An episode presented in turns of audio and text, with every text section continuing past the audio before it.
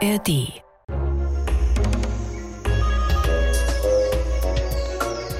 Es gibt so Tiere auf der Welt, die haben irgendwie so eine Aura um sich herum, finde ich. Die strahlen gleichzeitig was Faszinierendes, wie auch was Mystisches und Einzigartiges aus. Und zu diesen Tieren gehört ganz eindeutig das Chamäleon.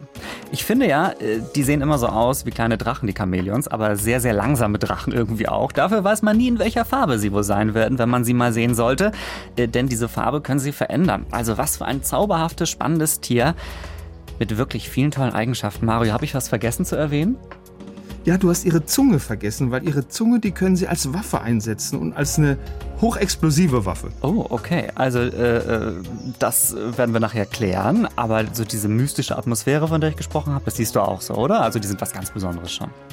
Ja, äh, total. Also ich hatte auf Madagaskar schon mehrfach die Gelegenheit, Chamäleons in freier äh, Natur zu beobachten und ich konnte auch sehen, wie wunderbar die ihre Farbe verändern können. Ganz tolles Schauspiel, ganz großes Kino. Ihr seht also, man kann einiges entdecken, wenn man ins Leben der Chamäleons schaut. Mario war offenbar schon hautnah dran, ich leider noch nicht, aber äh, ich werde heute einiges Neues lernen und ihr vielleicht auch über die Chamäleons.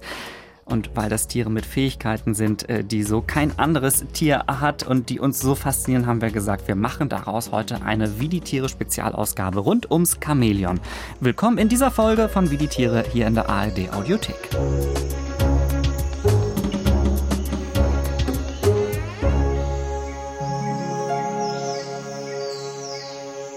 Ich gebe es ja zu, als ich das erste Mal diesen Sound hier gehört habe, Achtung,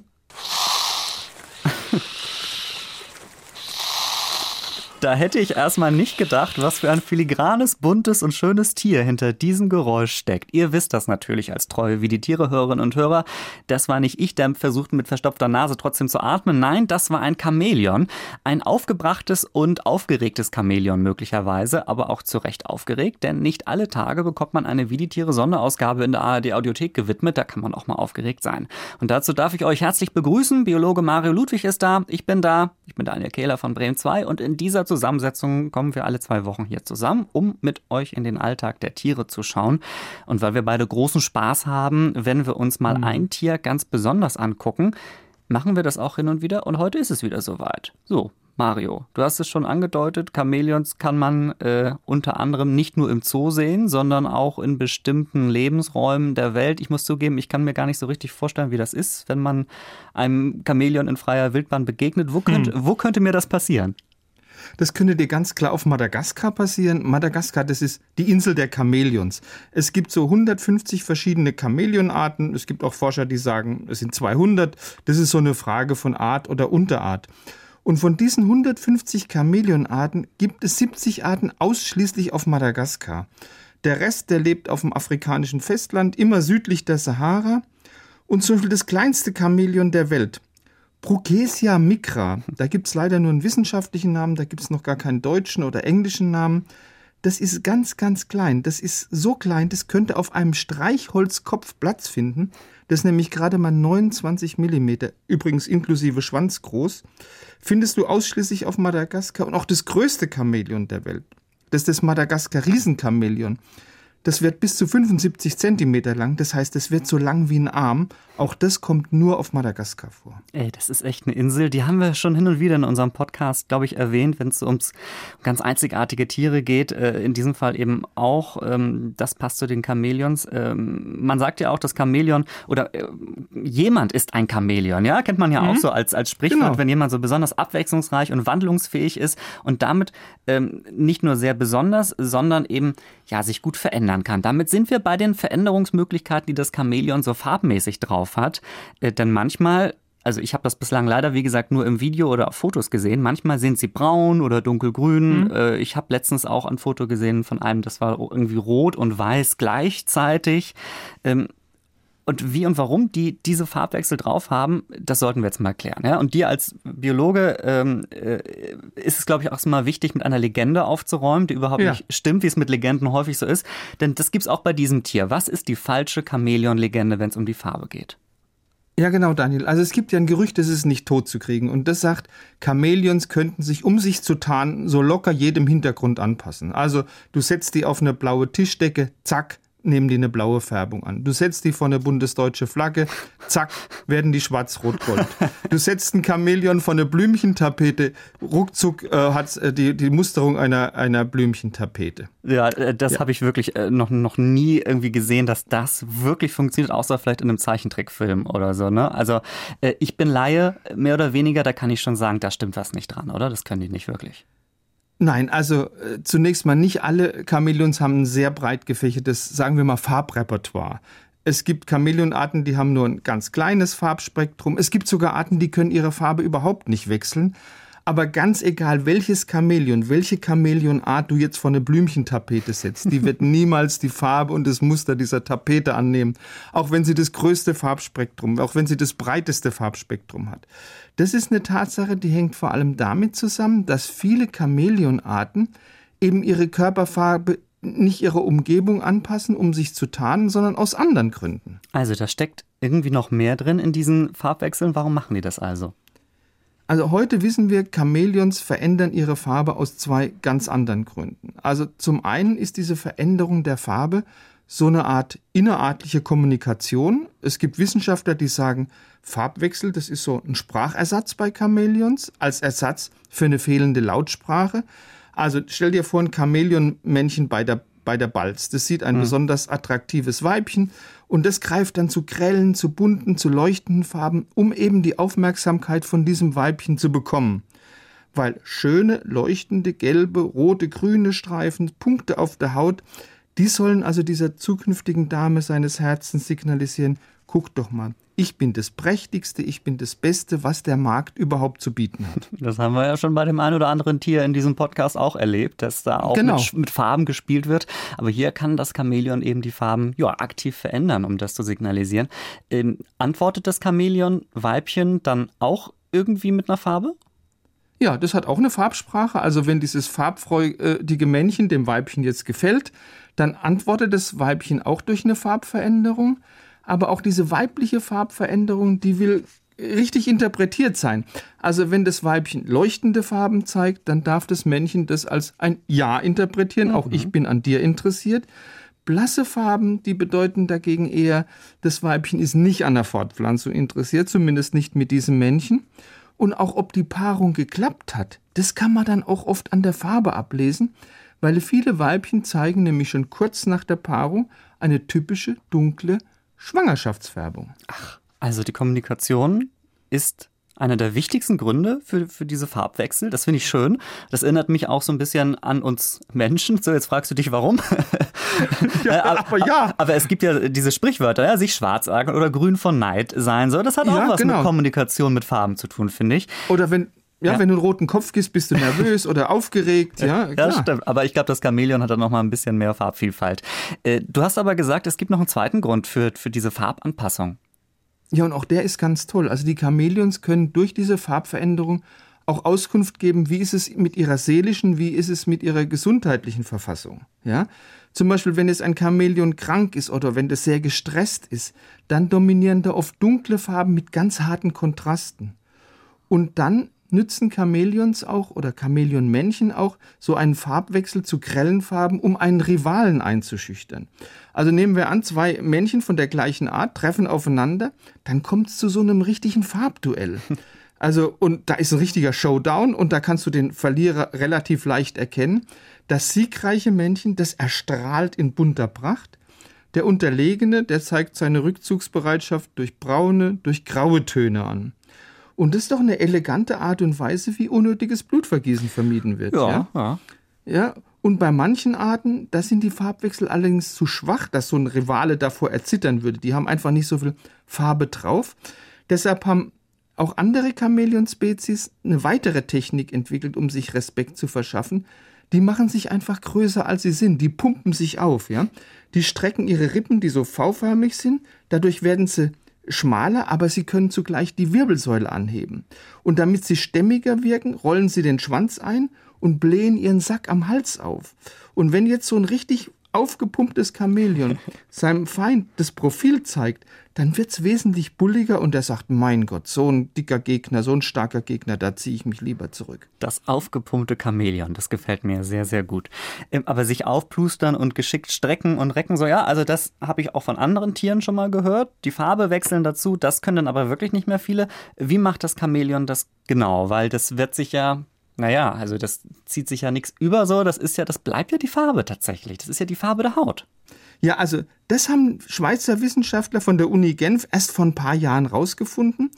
Also verantwortlich für den Farbwechsel sind sogenannte Nanostrukturen, also Ministructuren, weil die Haut eines Chamäleons, das haben die Schweizer Wissenschaftler herausgefunden, die besteht aus zwei übereinanderliegenden Schichten, die bestehen aus sogenannten Iridophoren. Iridophoren, das sind spezielle Zellen, in denen sind ganz, ganz kleine Kristalle, Nanokristalle, und die reflektieren das einfallende Licht und sorgen dadurch durch den Farbwechsel. Und auffällig ist, diese Miniaturkristalle in der oberen Hautschicht, die sind offensichtlich nur bei erwachsenen Chamäleonmännern gut ausgebildet.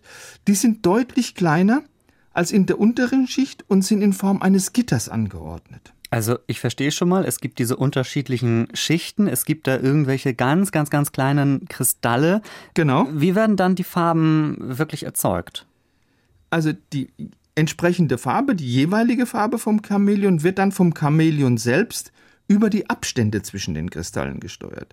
Wenn jetzt das Chamäleon beispielsweise ziemlich relaxed ist, dann liegen die Kristalle im Gitter eng beieinander und deshalb reflektieren die bevorzugt kurzwelliges blaues Licht.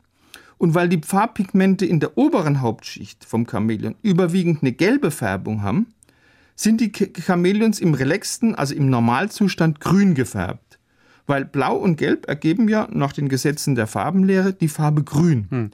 Wenn sich der Chamäleonmann dagegen aufregt, wenn er nervös wird, wenn er ein Weibchen sieht, dann verändern sich die optischen Eigenschaften der oberen Hautschicht, genauer gesagt die Struktur des Kristallgitters. Die einzelnen Kristalle, die weichen dann auseinander und die liegen dadurch bis zu 30 Prozent weiter voneinander entfernt, als sie das im entspannten Zustand sind. Und durch diese Verschiebung reflektieren die Kristalle jetzt vor allem rotes Licht. Und das wiederum bedeutet, dass sich die Färbung des Chamäleons von grün nach rot verändert. Und die zweite, die untere und auch die deutlich dickere Hautschicht des Chamäleons, die ist wahrscheinlich nur peripher in diesen Farbwechsel involviert. Die erfüllt eine ganz andere, aber nicht weniger wichtige Aufgabe in so einem Chamäleonleben. Und zwar welche? Die Hautschicht sorgt dafür, dass das Chamäleon bei großer Sonneneinstrahlung keinen Hitzschlag kriegt. Ah weil der droht ja den Tieren in der Mittagszeit, also wenn die Chamäleons, die ja wechselwarm sind, besonders stark dieser sehr heißen Sonne in Afrika ausgesetzt sind, die strahlt ja oft erbarmungslos. Und genau hier kommen jetzt auch diese Nanokristalle ins Spiel.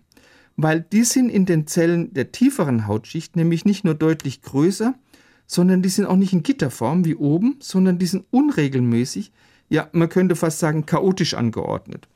Und das sind Eigenschaften, die offensichtlich bewirken, dass die untere Hautschicht vor allem Licht, das nahe dem Infrarotbereich ist, reflektiert. Und das hat wiederum zur Folge, dass sich das Chamäleon deutlich langsamer aufheizt, als es ohne diese, ich sage es mal, Spezialschicht möglich wäre. Boah, das ist schon irgendwie kompliziert alles aufgebaut, ne? Aber äh, ja. im Großen und Ganzen scheint es zu funktionieren. Es ist irgendwie so für die äh, Sonnenanstrahlung oder gegen die Sonnenanstrahlung gut und es ist total bunt letztlich. Die können damit kommunizieren, habe ich jetzt äh, kapiert. Also äh, ein echtes Wunderwerk. Ich wollte eigentlich einfach immer nur mal das Wort Wunderwerk in einem Podcast sagen und jetzt passt es wirklich bei diesem Chamäleon.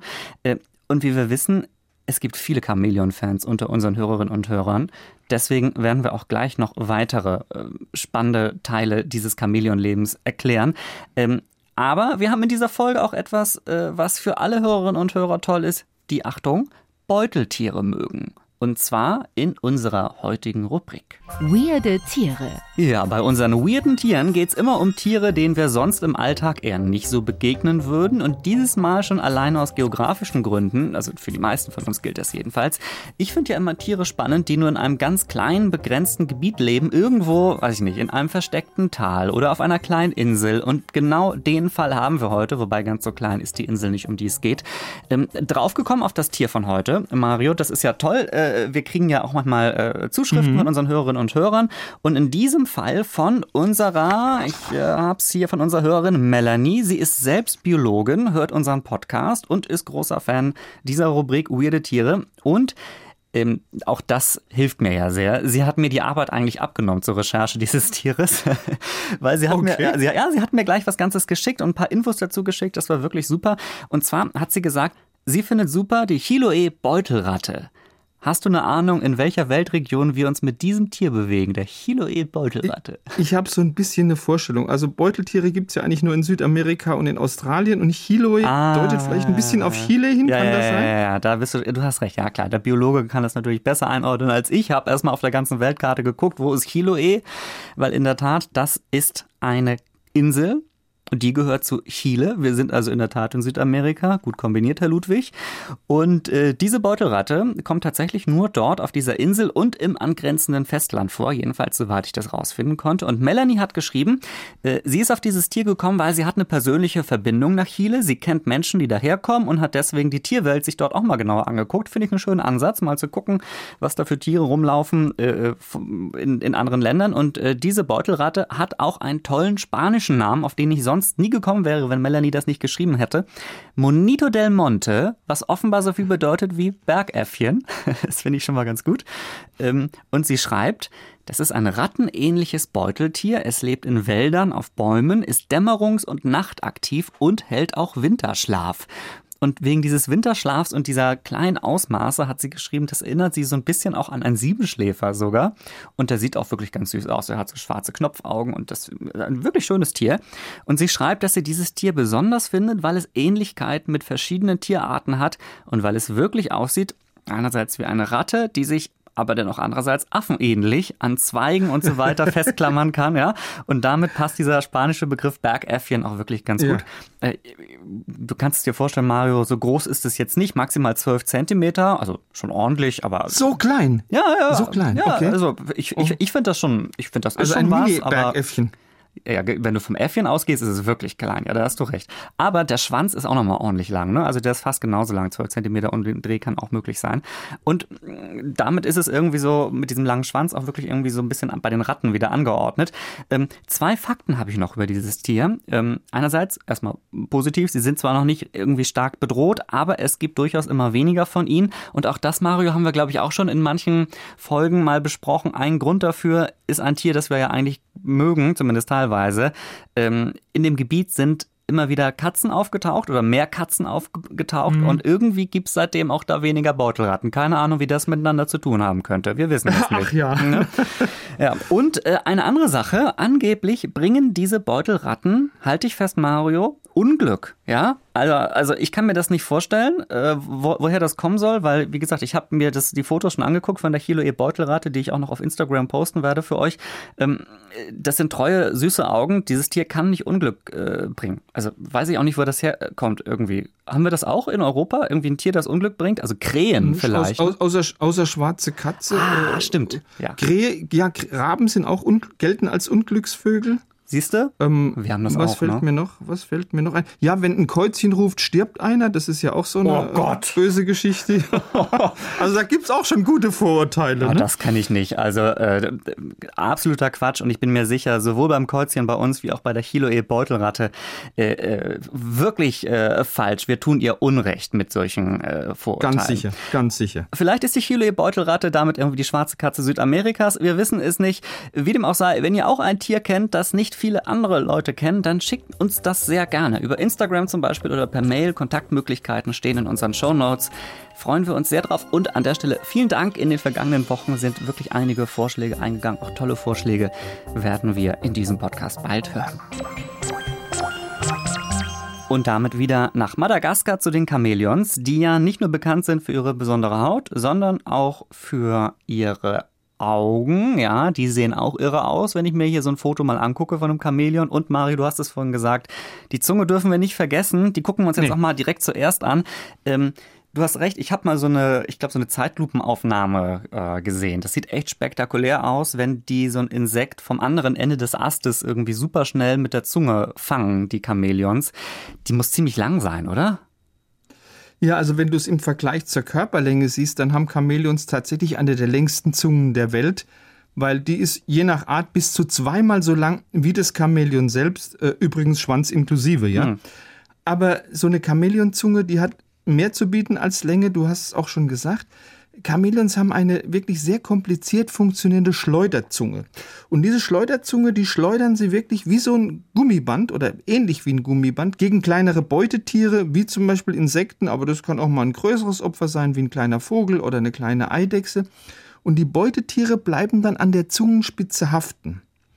Und die Beschleunigung von so einer Chamäleonszunge, das hat mal ein amerikanischer Wissenschaftler errechnet, das entspricht dem 264-fachen der Gravitation auf der Erde. Mhm. Wenn du jetzt also ein Formel 1 Auto mit einer vergleichbaren Leistung konstruieren wolltest, dann müsste dieses Formel-1-Auto in der Lage sein, von 0 auf 100 in einer Hundertstel Sekunde, Hundertstel Sekunde zu beschleunigen. Also wahnsinnige Beschleunigung. Das mit der 264-fachen Gravitation der Erde hätte ich jetzt nicht verstanden, aber das mit dem superschnellen Auto, okay, das kann ich mir vorstellen. Ähm, das ist das eine, ja. Also die Zunge ist super schnell, habe ich verstanden. Aber dann muss ja auch irgendwie, wenn du da jetzt so einen Falter hast mhm. oder ich weiß nicht, was für Insekten die so gerne fressen, aber wenn da eben so ein Insekt vorne dann ist, das müssen die ja auch irgendwie dann damit greifen können oder kleben können. Ist da irgendwie ein Klebestift dran oder so? Ja, das hat man tatsächlich lange Zeit geglaubt, dass die Zungenspitze von einem Chamäleon wäre mit so einer Art Klebstoff ausgestattet. Und Klebstoff, der es jetzt diesem Chamäleon erlaubt, seine Beute sicher festzuhalten. Jetzt gibt's aber neuere Erkenntnisse in der Chamäleonforschung und die sagen, nee, ist überhaupt nicht so, sondern es sind zwei ganz andere Besonderheiten von der Zunge, die für diesen Klebeeffekt verantwortlich sind. Zum einen ist es so, dass sich die Zunge kurz bevor sie die Beute berührt, kontrahiert und ein bestimmter Muskel an dieser verdickten Zungenspitze, der verändert sich so, dass ein kegelförmiger Hohlraum entsteht. Mhm. Und durch diese Hohlraumbildung entsteht ein Sog und der saugt dann die Beute an diese Zunge ran.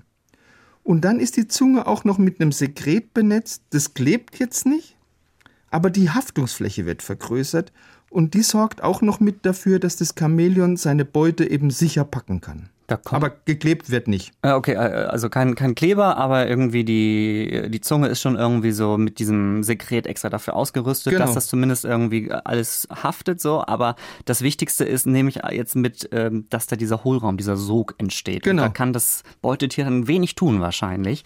Jedenfalls, wenn es direkt gepackt wird von der Zunge oder die Zunge direkt darauf trifft. So, das ist das eine. Dann sind da noch die Augen. Das sieht ja immer so ein bisschen irre aus, habt ihr vielleicht auch schon mal gesehen in einem Video oder auf Fotos, weil die Augen des Chamäleons nicht wie bei uns, meistens jedenfalls, in die gleiche Richtung gucken, sondern äh, das geht auch manchmal irgendwie ganz anders. Ne? Wie funktioniert das? Was ist da los mit den Augen? Ja, also Chamäleons gehören zu den ganz wenigen Tieren auf der Welt, bei denen sich die Augen unabhängig voneinander auch in unterschiedliche Richtungen bewegen können. Das können zum Beispiel sonst nur noch Seepferdchen. Und das versetzt jetzt ein Chamäleon in der Lage, gleichzeitig die Umgebung, die vor ihm ist und die hinter ihm ist, zu beobachten. Das heißt, ein Chamäleon kann, ohne dass es seinen Kopf bewegt, von 360 möglichen Grad immerhin 342 überwachen. Das heißt, der tote Winkel, in dem es nichts sieht, ist gerade mal 18 Grad, also sehr, sehr wenig. Und dann gibt es noch eine weitere Besonderheit, das ist die eingebaute Sonnenbrille von einem Chamäleon weil auf den Sehzellen sind so ganz winzige Öltröpfchen und die schützen die angrenzenden Sehnerven äh, einfach dadurch, dass sie den Lichteinfall absch abschwächen. Also eine körpereigene Sonnenbrille. Chamäleonaugen sind schon recht gut. Ja, das äh, klingt praktisch. Und äh, wenn die dann alles um sich herum gut beobachten und sie dann sehen, oh, Moment mal, jetzt ist hier irgendwie ein Tier vermutlich, das mir gefährlich werden könnte, was machen die dann? Also, weil wie Chamäleons sich verteidigen oder schützen zum Beispiel, ja, wichtiger Punkt im Leben eines mhm. jeden Tieres, das kann ich mir jetzt irgendwie noch nicht so richtig vorstellen. Dann haben die eine ganz clevere Defensivstrategie. Da gibt es sogar einen eigenen Namen dafür, Thanatose. Mhm. Also nehmen wir an, ein Fressfeind nähert sich so einem armen Chamäleon, dann verfällt es in so eine Schreckstarre. Thanatose, habe ich ja schon gesagt, ist der Name dafür. Und diese Thanatose, die findest du besonders bei den Arten, die häufiger am Boden leben, also die nicht auf einem Ast sitzen. Wenn es aber so ein Chamäleon, das auf einem Ast sitzt, wenn du das berührst, wenn du das antippst, dann lässt sich das stocksteif wie ein Brett auf den Boden fallen. Jetzt sagt man natürlich, tun die sich dabei nicht weh. Nein, die tun sich nicht weh, weil die blähen einfach ihre Lungen auf, die sind sehr riesig und fangen dann deshalb diesen Sturz ab, als hätten sie so ein dickes Kissen umgeschnallt. Also Thanatose, eine clevere Defensivstrategie. Du hast jetzt gesagt, wie bei so einem Kissen, ich denke so an so eine Schwimmweste im Flugzeug, weißt du, die sich von alleine auch, auch ganz, ne? ja, ja, genau so, genau so. Also das sieht sicherlich lustig aus, äh, äh, aber ich nehme dann mal trotzdem so mit, äh, sollte man mal einem Chamäleon begegnen, sollte ich mal einem Chamäleon begegnen, lieber trotzdem Abstand halten, weil ich will auch nicht, dass es sich meinetwegen aus Angst vom Ast wirft, weil vor mir muss es keine Angst haben. Und jetzt, am Ende dieser Folge, wird es Zeit, ihr wisst es, für das Duell am Ende einer jeden Wie die Tiere Ausgabe. Welches Tier klingt hier? Und das ist unser Tierrätsel. Zum Schluss einer jeden Podcast-Ausgabe. Heute haben wir auch endlich wieder eine Spielleiterin im Studio, nämlich Jana aus dem Bremen 2-Team. Hallo Yay, Jana. Hallo ihr beiden, moin. Jana, hi. Na, bist du auch in Chamäleon-Safari-Stimmung? Total. Jetzt, äh, Und äh, ich, ich wäre mal für eine kleine Dienstreise nach Madagaskar. Ich finde, jetzt ist der Punkt, wo wir sagen, es ist okay, soweit. Ne? Es ist soweit. Wir ja, fahren nach Madagaskar und Auf haben die Fälle. Pest an ja. Bord. Nee, das oh Gott, nicht. Oh Gott, nee, aber, aber wir gucken uns das eine oder andere Chamäleon dann an. Genau. Ja. Das, das sollten wir machen. Wobei, ich habe auch tatsächlich gesehen, auch äh, äh, manche Arten gibt es auch wirklich in ganz anderen Ländern, auch teilweise in Europa soll man noch welche sehen. Mario, kann sein, ne?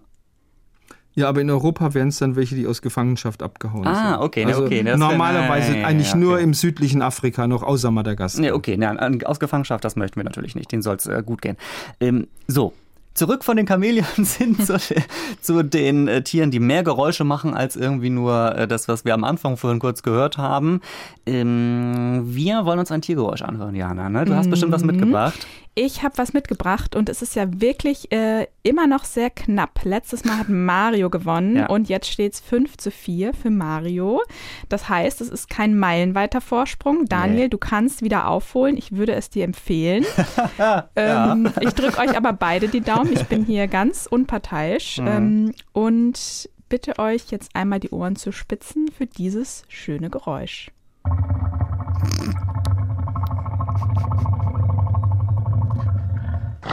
Oh. Krokodil. Es war tatsächlich das Krokodil Was? Mario, ja. Yeah.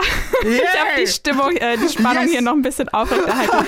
Mario, es war ein Krokodil, genau, ein Nilkrokodil. Ich finde, am Anfang klang es irgendwie nach verstopfter Toilette ja. und am Ende nach äh, Löwe. Ja, es ist ein Nilkrokodil. Und dann kommt ein Krokodil raus. Genau. Zwischen Toilette und Löwe kommt ein Krokodil raus.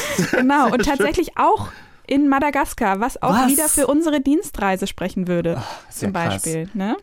Woran hast du es erkannt, Mario? Einfach an diesem Grollen wahrscheinlich. An, an diesem, ne? an diesem Kluckern, an diesem Grollen. Das machen die, die Männchen gerne, um andere einzuschüchtern. Ja, gut. Ja, gut, dann steht das jetzt 6 zu 4, ne? Da muss ich mich nächstes Mal ein bisschen ranhalten. Aber das, also ein sehr schönes Geräusch, dafür danke, aber dass Mario da so schnell drauf gekommen ist, hm, da müssen wir nächstes Mal schwieriger werden, Jana. Vielleicht kannst du ein bisschen was Schwierigeres raussuchen. Ich, ich gebe mein Bestes. Ja. Also, 6 zu 4 für Mario. Danke dir, Jana. Herzlichen Gerne. Glückwunsch, Mario. Danke, Jana.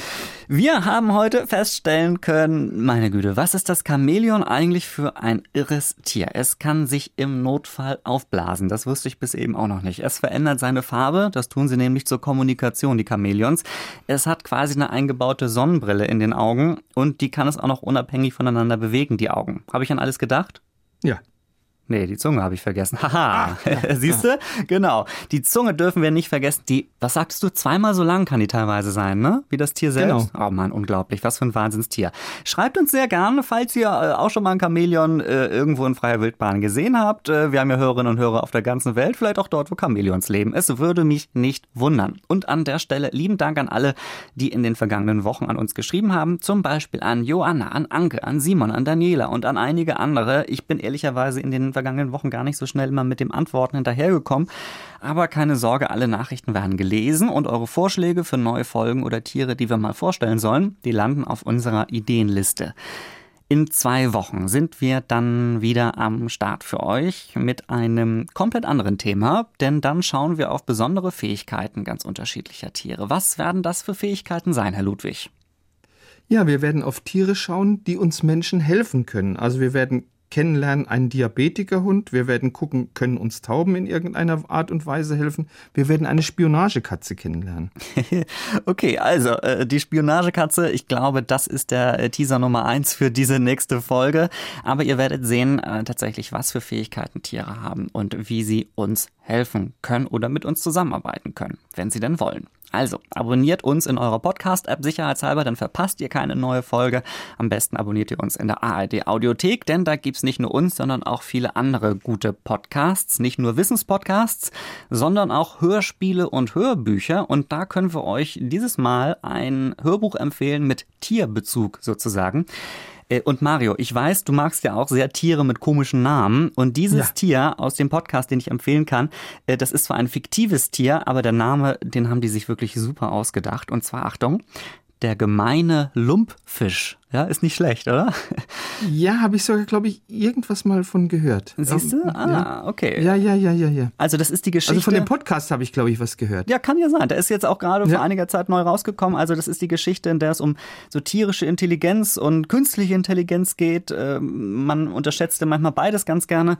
Ähm, das Ganze ist so eine Science-Fiction-Story äh, mit dem Themenbereich Artensterben. Insgesamt ein Roman, 13 Folgen. Da habt ihr ordentlich was zu hören und könnt damit bestens die Zeit überbrücken, in der es gerade keine neue Wie die Tiere Folge gibt. Also, der gemeine Lumpfisch vom Bayerischen Rundfunk in der ARD Audiothek packen wir euch auch in die Show Notes, wenn ihr Lust auf Science Fiction mit Tierbezug habt. Bleibt noch die Frage zu klären, Mario, der gemeine Lumpfisch, was glaubst du, wie sieht er aus? Lumpig. Ja, gut. Nehmen wir so mit. ich habe keine Ahnung. ich weiß es auch nicht. Aber auf jeden Fall gruselig irgendwie, wie so ein Tiefseetier irgendwie, denke ich mal. Also, und wenn er, achso, ja, und wenn wir ihn mal sehen, dann kommt er uns im Podcast besuchen, dann kannst du mal sehen, wie der wirklich aussieht. Also, bis in zwei Wochen zur nächsten Ausgabe von Wie die Tiere. Ciao, Mario. Tschüss.